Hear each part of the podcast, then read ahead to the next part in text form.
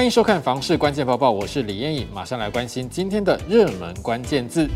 今天的热门关键字就是买卖移转动数。今年房市面对升息、通膨、整体经济情势的改变，导致买气降温。根据六都各地政局公布的数据，今年六月份六都加起来的交易量为两万一千三百零四栋，和前一个月相比减少了六点七趴，跟去年同期相比更是少了十四点九趴。其中台北市月减两成，是六都最多，年增减率最惨的则是南二都，台南年减三成一，高雄则是年减两成。永庆房屋延展中心副理陈金平表示。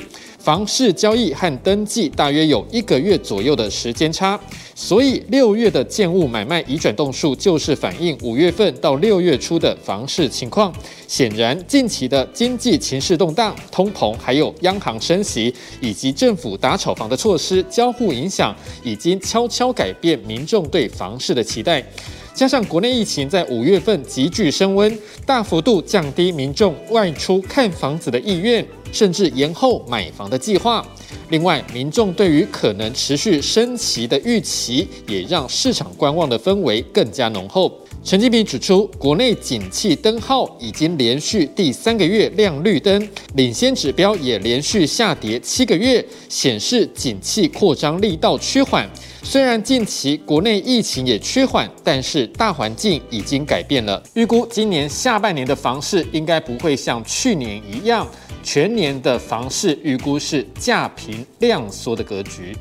今天的精选新闻持续来关心房价高涨的问题。虽然政府不断打炒房，但是房价还是没有明显下降，让很多人还是不敢买房子。消基会房屋委员会委员张新民分析，打炒房的后劲还是不能小看，预估投资客还是可能持续抛售，资金调度能力比较弱的中小型建商也会面临资金压力，甚至倒闭潮。这种情形要特别注意。烂尾楼发生的几率可能也会大增。接下来的这则新闻也在网络上造成很多的讨论。有一位网友上网剖文，他说他三十二岁，在南部工作，月薪大约是六十 K，但因为他买车买房，每个月要还大笔贷款，导致常常透支。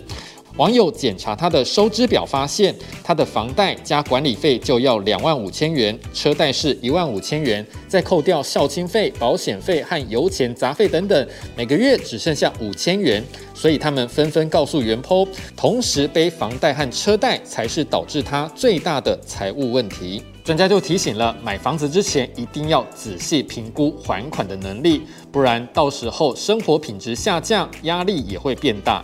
最后这一则新闻，我们来关心履约保证的流程运作。很多人在买房子时，最怕的就是钱付出去，结果却换不到房子。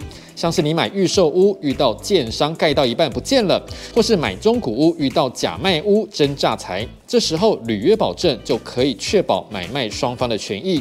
全部的流程包括签约、用印、税单核发、过户、清偿、结案等等七个程序。消基会副董事长陈志毅就表示，履约保证金通常要在买卖完成之后才会交付给卖方，但是实际执行还是要看契约书的内容。如果民众对于履保专户动支有意见，最好在签约的时候就提出来。今天的买房卖房，我想问有网友提到了梯户比的问题。这位网友表示，如果同样都是十五层楼的大楼，自己住在五楼，那么是一层四户一部电梯比较好呢，还是一层八户两部电梯比较好呢？乍看之下，两种大楼的梯户比是一样的，但还是有差别。有网友说会选择一层八户两个电梯，因为基地比较大，通常会有平面车位。也有网友分析，就看你在乎的是什么。四户一梯，邻居户数少，环境相对简单，但是总户数少，管理费就会比较高。你对于这样的问题还有什么样的看法呢？也欢迎在底下留言一起讨论。如果想知道更多的房市资讯，也欢迎点击底下资讯栏的连结。感谢您的收看，我们再会。